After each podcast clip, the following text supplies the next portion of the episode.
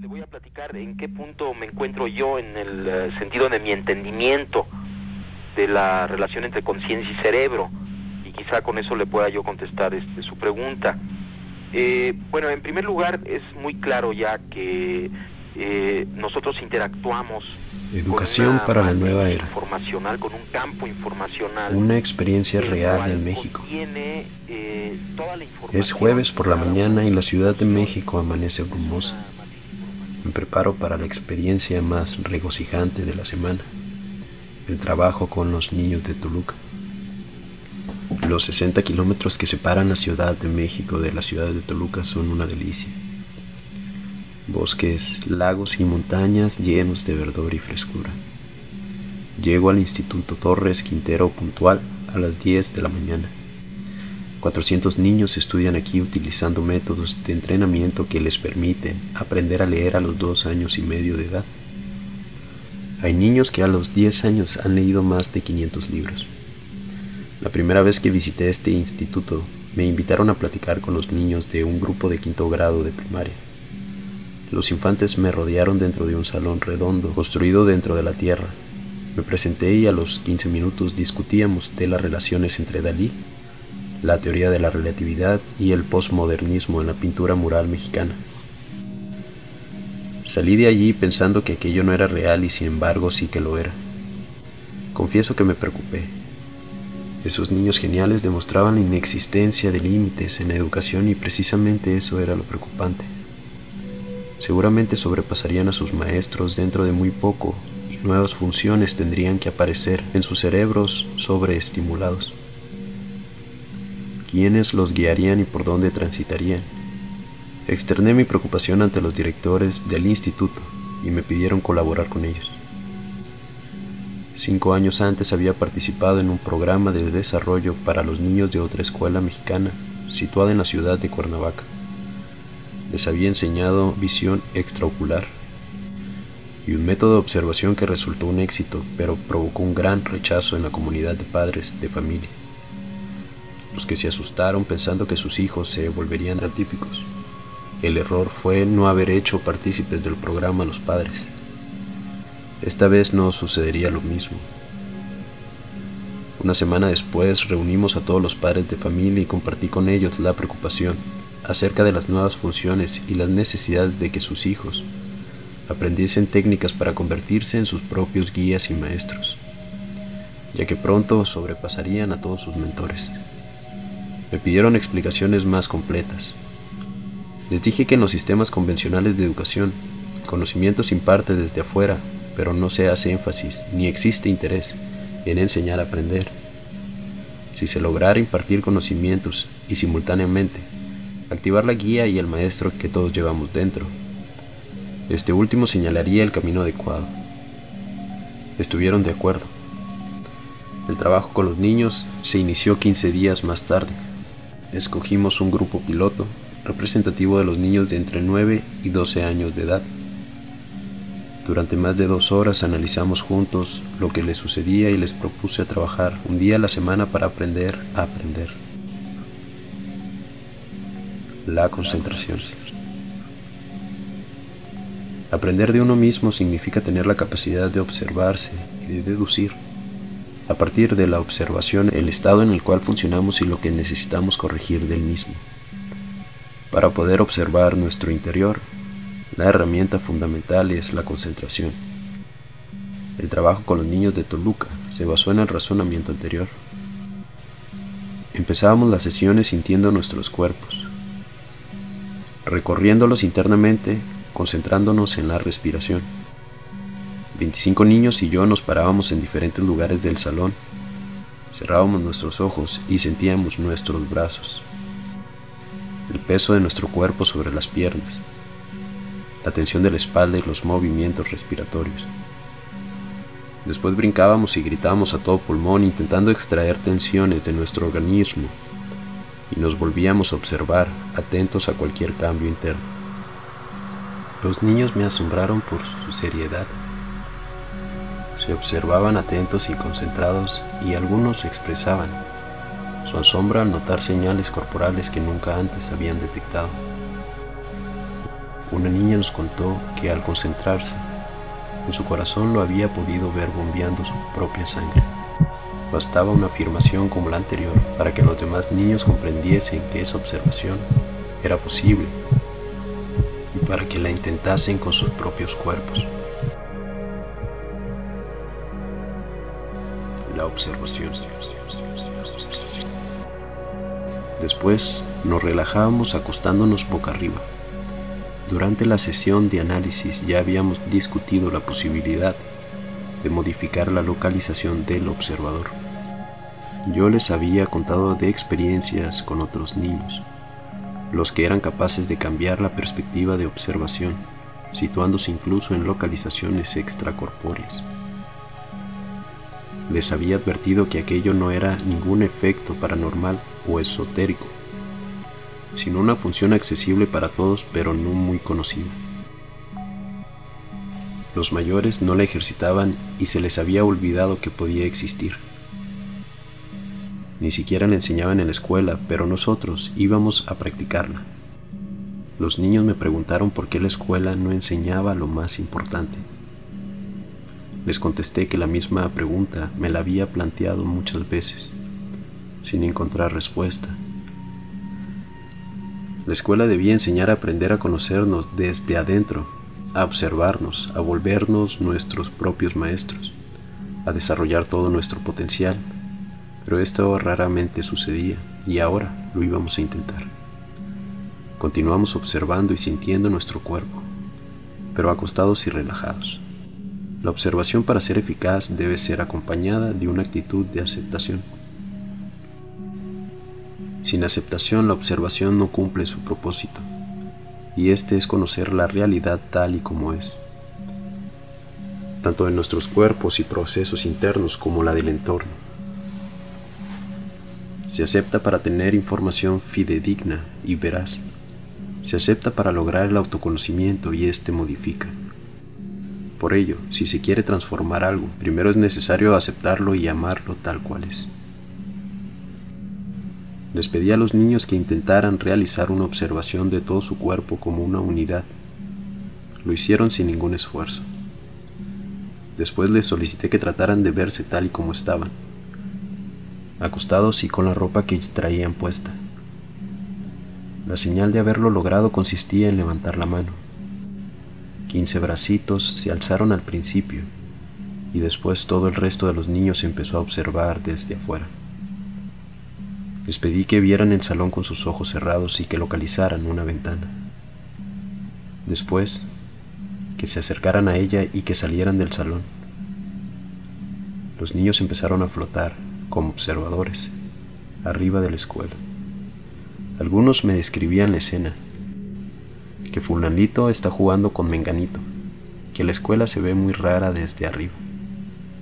Les pedí que subieran todavía más me describieron la ciudad de Toluca desde las nubes.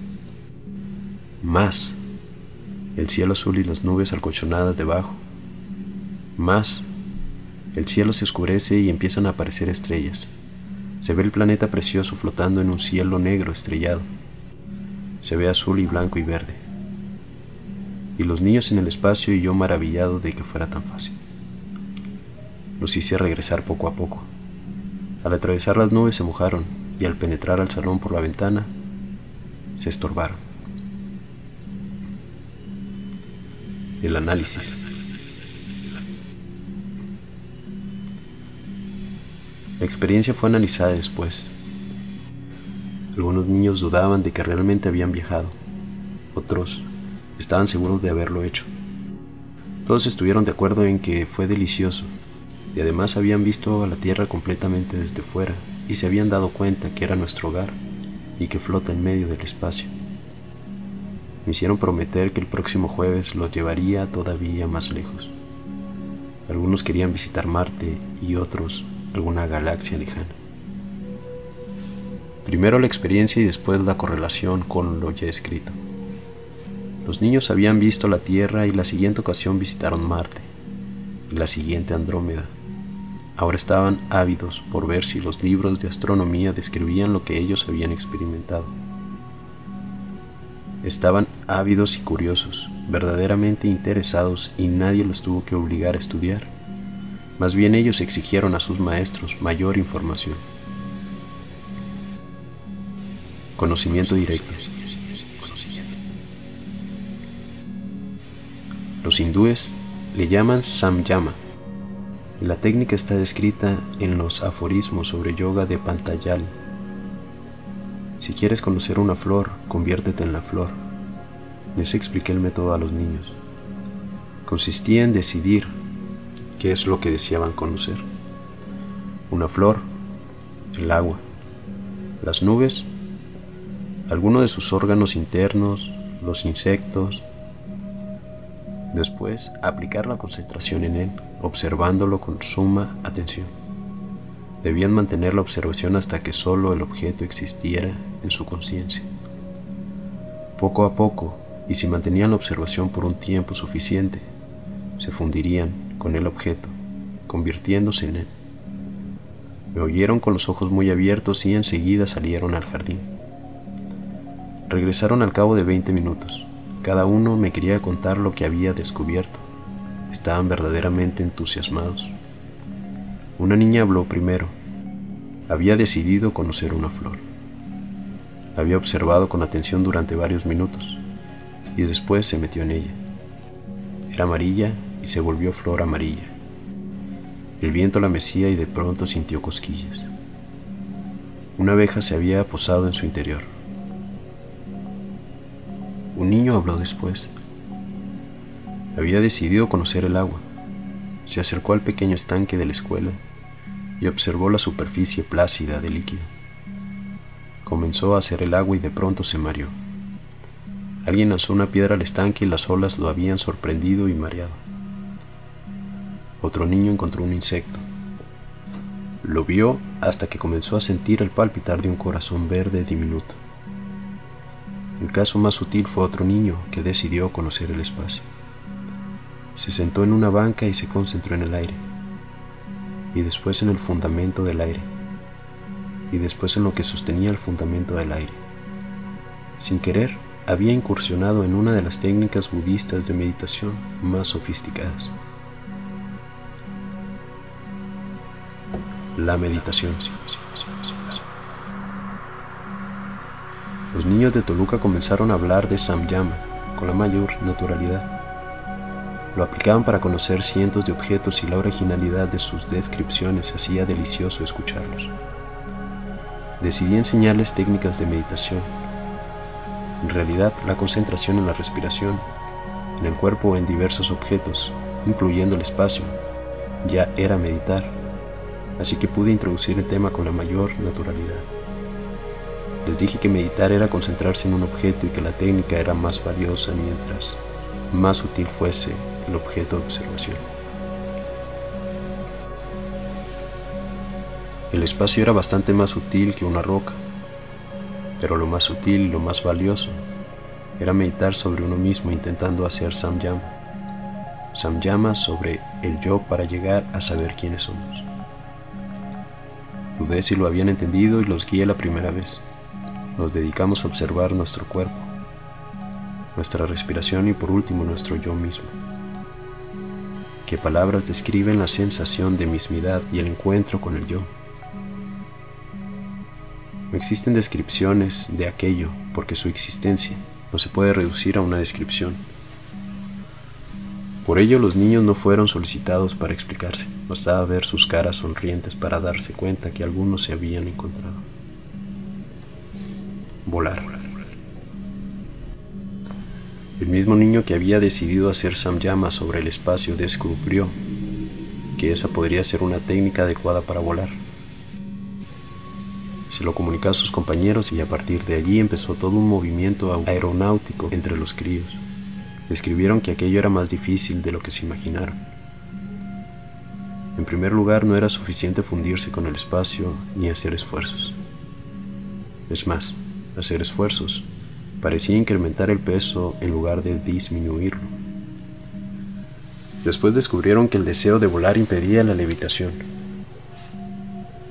Parecía que era necesario desearlo sin desearlo y fundirse sin fundirse.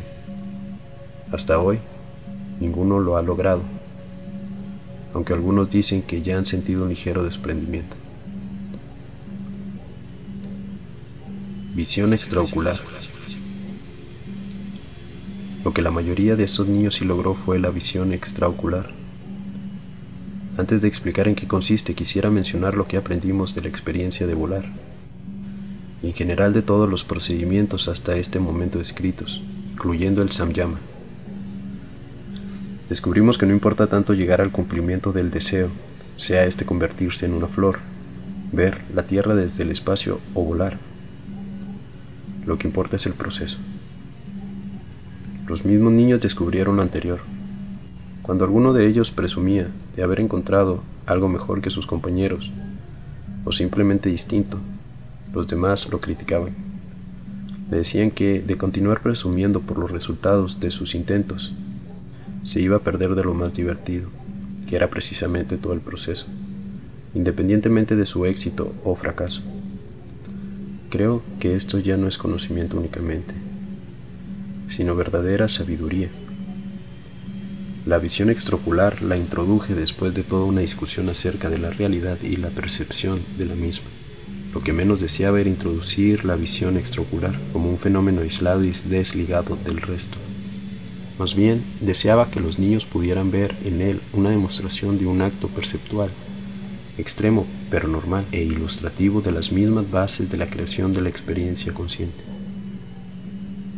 Me basaba en las enseñanzas de los más grandes chamanes mexicanos, los que opinan que, conociendo la forma en la que percibimos podemos conocerlo todo porque entendemos los fundamentos de la creación de la realidad. La visión extraocular consiste en la capacidad de ver imágenes, pero sin utilizar los ojos, sino alguna otra parte de nuestro cuerpo, generalmente las palmas de las manos. El entrenamiento de la visión extraocular consiste en concentrarse en el cuerpo, en la respiración en activar una línea de energía que conecta las palmas de las manos con el entrecejo. Niños con una buena capacidad de concentración y que no sean mayores de 16 años aprenden a ver con las manos desde la primera sesión de entrenamiento. Mientras más libre sea el niño, es decir, menos rígido, su aprendizaje será más rápido. Como mencioné antes, yo ya había probado con éxito el método con los niños de Cuernavaca, con quienes descubrí que la activación de la visión extraocular estimulaba una serie de funciones correlativas con ella. Estas, en el orden en el cual aparecerían, eran visión extraocular con las palmas de las manos. 1. Visión extraocular con cualquier otra zona del cuerpo. 2. Visión extraocular sin necesidad de contacto. 3. Visión intracorpórea. 4. Curación 5. Capacidad de comunicación directa y diversos efectos de interacción mente-materia 6. He aquí una breve descripción de la secuencia. Primero, el niño aprende a ver con las manos tocando el material gráfico. Después aprende a ver con cualquier parte del cuerpo, la que en una siguiente fase retira el contacto directo. El niño puede ver sin los ojos a distancia. Por ejemplo, lee una página impresa sin tocarla o ve su entorno. La visión del entorno es en 360 grados. Más adelante el niño es capaz de ver el interior del cuerpo de sus compañeros o el suyo propio, aún en la oscuridad. Cuando esto sucede, comienza a activarse una especie de capacidad telepática, en la cual el niño reconoce los pensamientos de sus compañeros niños o de adultos. La visión intracorpórea. La capacidad de comunicación directa permite que el niño sea capaz de curar. Por último, el niño que ha atravesado todas las fases comienza a ser capaz de afectar los objetos, moviéndolos de su lugar sin tocarlos. Los niños de Toluca repitieron la secuencia anterior, pero a una velocidad asombrosa, llegando a la séptima fase muy rápido. Cuando uno de estos niños aprendía a ver extraocularmente, sus compañeros le pedían se lo demostrara, y esto era suficiente para activar la función en ellos. De esta forma, en pocos días más de 50 niños del instituto ya podían ver extraocularmente y uno les enseñaban a ver a los otros. Los maestros. Decidimos desde la primera sesión con los niños hacer extensivo el entrenamiento para los maestros. Yo quería evitar repetir el fracaso de Cuernavaca y además asegurar una continuidad de las técnicas. Por más que trataba, el entrenamiento no podía impartirlo yo solo a 400 niños, por lo que enseñar a los maestros aseguraría extender la enseñanza para todos. Se impartieron las mismas sesiones que los niños a los maestros de la escuela, pero los resultados fueron muy pobres en cuanto a la maestría de los mentores, pero muy satisfactorios, en tanto que estos aceptaron la metodología y la consideraron como una parte formal del currículum. En la actualidad, el Instituto Torres Quintero de la ciudad de Toluca es la primera institución educativa de México que ha incorporado estas técnicas de autoconocimiento de dentro de sus planes de estudio. Yo espero que este modelo se extienda a otras escuelas y en un futuro a todo el sistema educacional mexicano.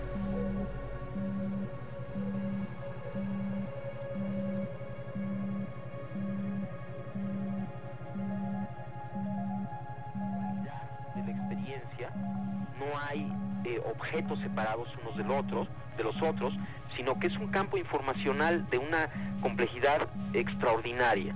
Nuestro cerebro interactúa con este campo informacional que algunos le llaman el campo cuántico, otros eh, como David Bohm eh, le llamaba el orden implicado, eh, la teoría sintérgica le llama el campo sintérgico, en fin, no importa cómo se le llame, los físicos actuales están hablando de un campo preespacial, el cerebro interactúa con este campo y a partir de esta interacción como una resultante final del procesamiento cerebral aparece la realidad perceptual tal y como la conocemos. Esto es, los objetos con sus colores, con sus formas, con sus texturas. La información de estos objetos se encuentra en esta matriz eh, informacional, pero no la cualidad. El cerebro está encargado de alguna manera de...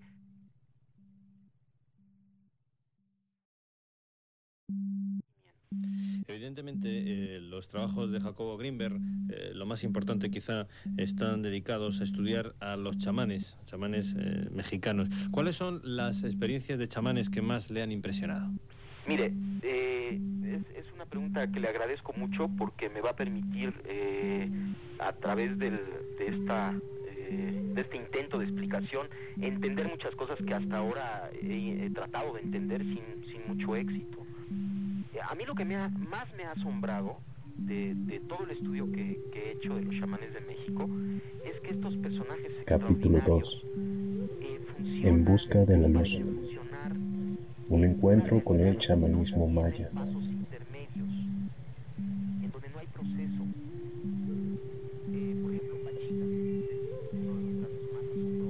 Hace calor en Rishikesh, tanto que el único remedio para no sofocarse sumergirse en el Ganges helado y refrescante.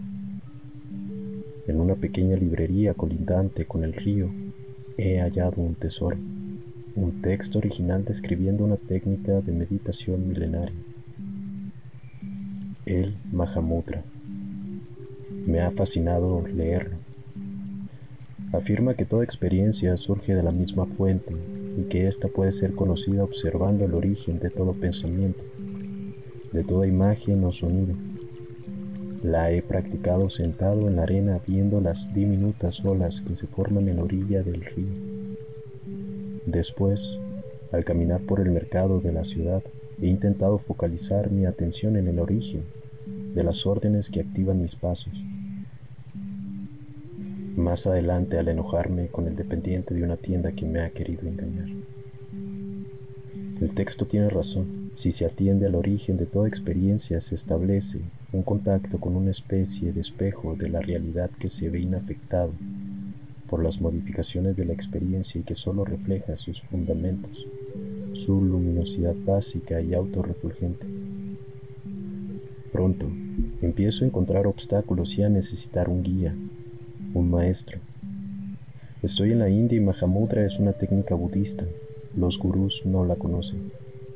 Decidí buscar en Nepal y en un lamasterio en la cercanía de Kathmandú, Lama Lundru me contesta con un lacónico Mahamudra, eres tú. Eres tú. Cuando le pregunto por algún lama que me quiera guiar en la práctica, regreso a Rishikesh y medito junto a la tumba de Sivandana en el templo de la Divine Life Society. Me observo y mantengo la observación hasta que reconozco mi centro y me integro en mí mismo. El ambiente es claro y sereno y la luz del sol penetra por la puerta principal del templo, entibiando la atmósfera. Salgo y una muchacha morena de complexión robusta me llama la atención. Algo en su energía me es familiar. Me acerco a ella y al confesarme su origen judío confirmo mi impresión. Yo también lo soy.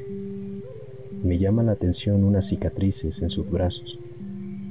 Me dice que antes de la India vivía en Cancún, dedicada a cazar cocodrilos y aprender de sí misma ayudada por su maestro Don Panchito de Tixhuanlactún, un chamán maya de 130 años de edad. Reconozco en el encuentro una señal y sé que mi próximo destino será la península yucateca. La única forma de llegar con don Panchito es a través de doña Sara, su discípula principal. Encuentro a doña Sara en Cancún y me somete a una docena de pruebas y a un intenso interrogatorio antes de acceder a presentarme a su maestro. Quiere estar segura de la bondad de mis intenciones y de la calidad de mi energía.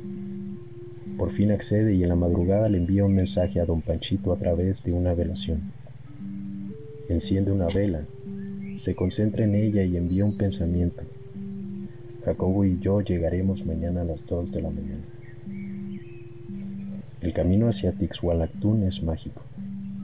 Atravesamos una especie de túnel vegetal matizado por una energía penetrante que desemboca en un pueblito típico de la zona central de la península yucateca. Varias mujeres vestidas de flores recogen agua en un cenote profundo y una iglesia centenaria reposa en la calma de una atmósfera plácida y caliente. Me siento como en otro mundo y doña Sara me señala el camino hacia una choza de techo de paja y paredes de pan. Aquí vive don Panchito, me dice en un susurro. El interior de la choza está ocupado por una hamaca que cuelga del techo. Doña Sara me dice que me acueste en ella, y yo siento la invitación como un preámbulo a un acto iniciático. Don Panchito no aparece y yo obedezco a Doña Sara. Pasan varios minutos y un reflejo rojo atrapa mi atención. Volteo en su dirección y un anciano delgado sosteniendo un bastón aparece en la puerta. Sus ojos parecen dos antorchas y su cara refleja una gran fuerza. Siento su energía en el corazón y una especie de puente chispeante se establece entre ambos. Me la acerco y me abraza, husmeándome primero el lado izquierdo de mi cara y luego el derecho. Me río regocijado por la originalidad del saludo. Don Panchito dice algo en maya que me es traducido por Doña Sara. Dice que tu energía es muy afín a la suya y que nos esperaba a las 2 de la mañana y hemos llegado a las 3 de la tarde. Me asombro. La velación es una técnica exacta pero misteriosa. Don Panchito me invita a permanecer acostado en su hamaca y él ocupa otra que descuelga del techo. Guardamos silencio y poco a poco mi mente parece ser matizada por la de Don Panchito.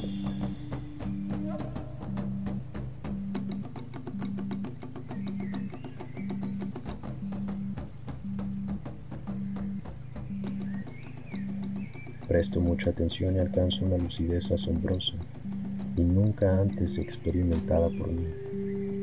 Estoy seguro de que algo en Don Panchito se me ha transferido y contagiado.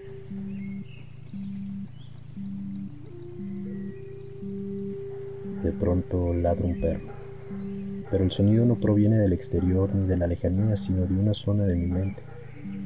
Soy capaz de seguir paso a paso la creación del ladrido de atestiguar su origen en una especie de espejo inafectado y autorrefulgente, y de seguir su camino en mi conciencia, de nivel tras nivel hasta que desaparece, como las olas de un mar agitado que de pronto ha recobrado la calma.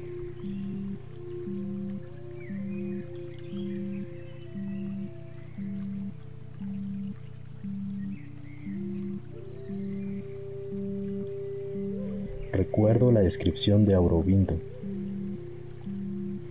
Los pensamientos son como aves que atraviesan un cielo limpio sin dejar huella en él. Volteo a ver a don Panchito y me percato que mi búsqueda de un maestro de Mahamudra ha sido recompensada. Para don Panchito todo acontece al interior de la mente. No existe ni interior ni exterior, sino un continuo sin espacio ni tiempo, en el cual aparecen los eventos. Don Panchito me invita a volver a visitarlo y permanecer con él varios días. Al decirme adiós, don Panchito me husmea y doña Sara traduce su mensaje de despedida. Dice que no te preocupes, que él te cuidará y seguirá enseñando durante el sueño. El regreso. Estoy acostado en una hamaca en el interior de la choza de don Panchito, con él a mi lado, también recostado en una hamaca. No entiendo maya y don Panchito parece no entender español. De vez en cuando me dice algo y yo le respondo con un murmullo de interrogación. La comunicación, sin embargo, existe entre nosotros, pero en un plano que trasciende lo verbal. Llevamos varios días así. Mi mente, al igual que durante la primera visita, parece ser una con la de don Panchito y con el entorno. Me he acostumbrado a la ausencia de la separación entre lo interno y lo externo, y sigo percibiendo la creación de mi propia experiencia desde un mirador que me permite atestiguar el origen de mis percepciones, sus cambios y procesos de interacción. Mis pensamientos forman una especie de malla o tejido que los interconecta. Puedo ver el surgimiento de cada uno, pero lo más extraño es no poder vivir así siempre. Quizás la ciudad tenga la culpa con sus ruidos y distracciones. Aquí en este silencio solo interrumpido por el canto de los pájaros o los ladridos de los perros todo parece ser posible. Don Panchito se levanta muy temprano antes de que salga el sol. Permanece sentado en su hamaca en una actitud meditativa, contemplando el amanecer. Su gato se sienta a sus pies y la imagen de este anciano centenario, cubierta su cabeza con una gorra y su gato descansando debajo de él, su hamaca, la choza y la atmósfera maya forman un cuadro de tal belleza y significado que me hacen sentir pleno y bendecido. En las noches, la luz blanquecina de la luna penetra a través de los huecos de las paredes y don Panchito me enseña durante mi sueño a recorrer universos. Desde la Ciudad de México no fui capaz de detectarlo, pero aquí no tengo que hacer ningún esfuerzo para que suceda. Los universos que veo son variados y muy raros. En ocasiones aparecen estrellas, en otras parajes montañosos y de vez en cuando submarinos. Lo más importante es el conocimiento y la observación de los procesos mentales y cerebrales. Poseemos un instrumento extraordinario dentro de nuestra cabeza y es una lástima no saber utilizarlo ni verlo.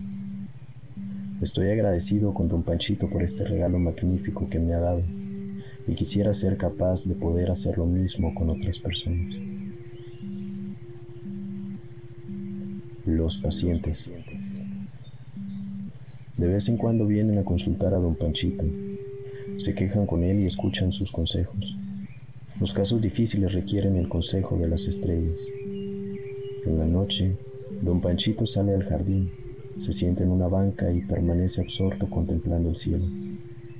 A la mañana siguiente y dependiendo del contenido de sus sueños, o comparte la evidencia con sus pacientes, las estrellas y los sueños parecen ser los consejeros de este chamán que es 90 años mayor que yo. En otras ocasiones, don Panchito extrae de una bolsa una esfera de cristal, prende una vela y coloca la esfera frente a la flama y se concentra observando el interior de la esfera. Dice que las imágenes que aparecen le dicen lo que debe hacer con sus pacientes y le hablan de sus destinos. Del futuro, don Panchito no dice nada. La primera vez que lo vi trabajar con sus esferas, le pedí que me viera a través de ellas y que me dijera lo que vendría. Él se escandalizó cuando quise grabar sus palabras. Eso no se puede hacer, no te das cuenta de que hacerlo fijaría el futuro.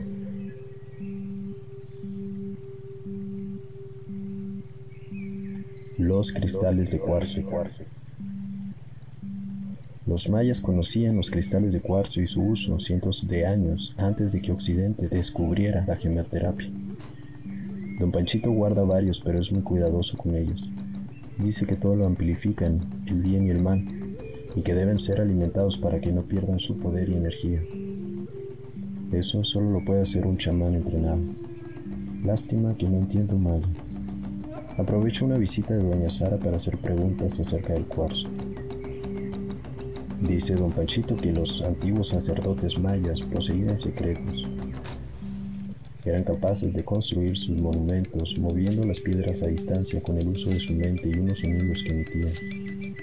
Chiflaban y dependiendo de la secuencia tonal y la agudeza de los sonidos lograban controlar la materia y la energía. Los grandes sacerdotes se reunían alrededor de grandes mesas hechas integralmente de cristales. Cada sacerdote impregnaba un cristal con su energía para que, en caso de morir, el cristal lo sustituyera en su trabajo mientras se preparaba a otro iniciado. El trabajo en la mesa de cuarzo servía para lograr un adecuado equilibrio de las influencias cósmicas. Acupuntura mayor. En el mismo pueblo de Don Panchito y en el resto de la península viven chamanes dedicados a curar y mantener su tradición aunque ninguno parece haber alcanzado el nivel de conciencia de Don Panchito. La acupuntura se practica entre los chamanes mayas. Como agujas utilizan los colmillos de las víboras de cascabel o los pelos de zorro. Mediante su uso extraen los daños que los pacientes han adquirido. El acupunturista maya localiza la zona corporal afectada y luego introduce sus agujas en ella. Para las afecciones nerviosas la zona escogida es el cráneo para las renales la zona de la espalda adyacente a estos órganos. El uso de la acupuntura maya parece provenir de un remoto pasado y su uso está muy extendido. El uso del fuego. Don Raj Pesh de la ciudad de Motul es un chamán maya especialista en el uso del fuego. Cuando un paciente le solicita ayuda, Don Rashpesh enciende un recipiente lleno de parafina y atiende las formas de las flamas que surgen del combustible, mientras palpa al paciente ayudándose de una rama de ruda. La forma del fuego le habla, indicándole el diagnóstico y las hierbas que debe utilizar para curar a sus pacientes. Don Panchito conoce todas estas técnicas, pero en su opinión no son necesarias. Su mensaje es que mientras mayor sea el nivel de un chamán, menos necesidad tiene de depender de instrumentos. El corazón. El mensaje de Don Pachito es de amor, ternura y afecto. Su camino es el corazón y la sencillez. Ni presume su conocimiento o se vanagloria de su poder. Tampoco anda en busca de honores. Su vida es modesta, limpia y sin pretensiones. Casi siempre permanece sola en la contemplación y en una actitud meditativa. Doña Sara lo encontró cuando al ver la superficie del agua de un cenote, se le apareció su cara y recibió un mensaje afirmando que los rasgos que veía eran los de su maestro, al que debía buscar. Durante meses se dedicó a hacerlo hasta que su corazón la guió a Tixhuanlactún. A mí me sucedió algo similar cuando buscaba un maestro en la India. Mi corazón me guió a esa muchacha que me habló de don Panchito. Sin embargo, la enseñanza de don Panchito es que cada quien es su propio maestro y, y en cada uno se localiza toda sabiduría. Los rivales. Por desgracia, el estado de bondad y desapego de don Panchito no es compartido por algunas personas de poder que viven en la península yucateca. En el mismo Tixhuanactún viven tres brujos que envidian a don Panchito y que han intentado quitarle poder. Don Panchito se ríe de tales motivaciones y no se preocupa, pero cuida a sus discípulos asignándoles protectores. Este tema está matizado por el misterio y los portentos. Un protector es una entidad, fuerza vital o resultante psíquica que el chamán es capaz de crear o invocar mediante una ceremonia especial. A Doña Sara, Don Panchito le ha asignado tres protectores cuya misión es defenderla de todo intento de causarle mal. El protegido tiene una gran responsabilidad al aceptar tal asignación. En una ocasión, doña Sara se descuidó y permitió que tres individuos le robaran su dinero. Tres semanas más tarde, uno de los ladrones apareció muerto en su casa, El otro cometió suicidio y el tercero quedó inválido. Don Pachito estaba enfurecido por la irresponsabilidad de su discípulo y le amenazó con quitarle a sus protectores si volvía a descuidarse.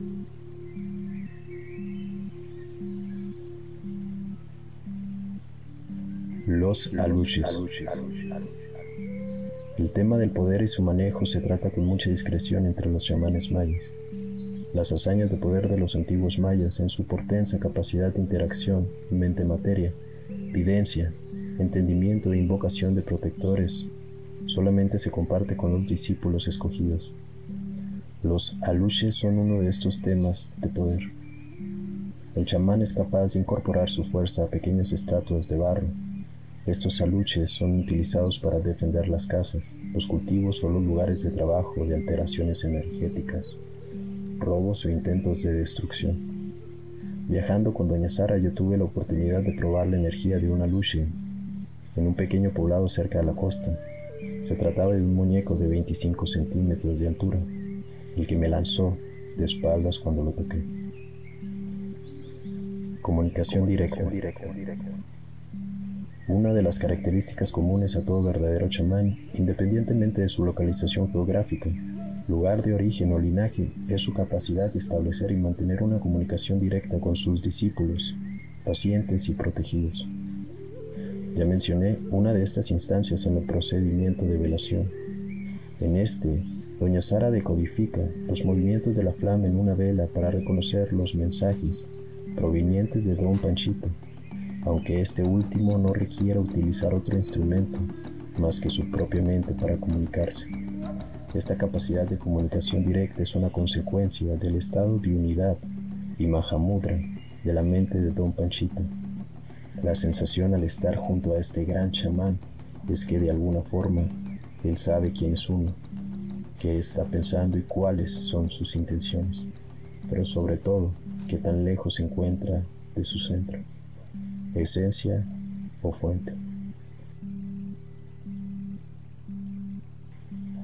El centro en el ser.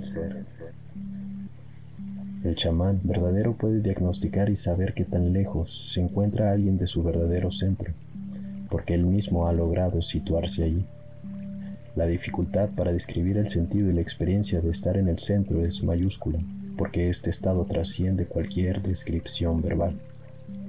El chamán reconoce la distancia que se encuentra entre la conciencia de un individuo y la suya propia, y tiene el suficiente poder como para guiarlo a su encuentro.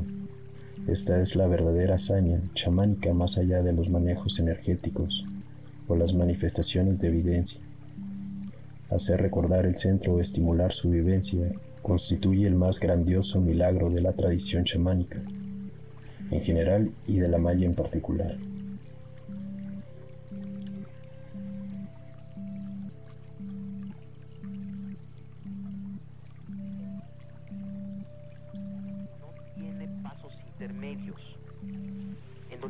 Proceso. Eh, por ejemplo, Pachita es eh, uno de los casos más asombrosos que yo pude atestiguar. Eh, yo trabajé con ella varios meses.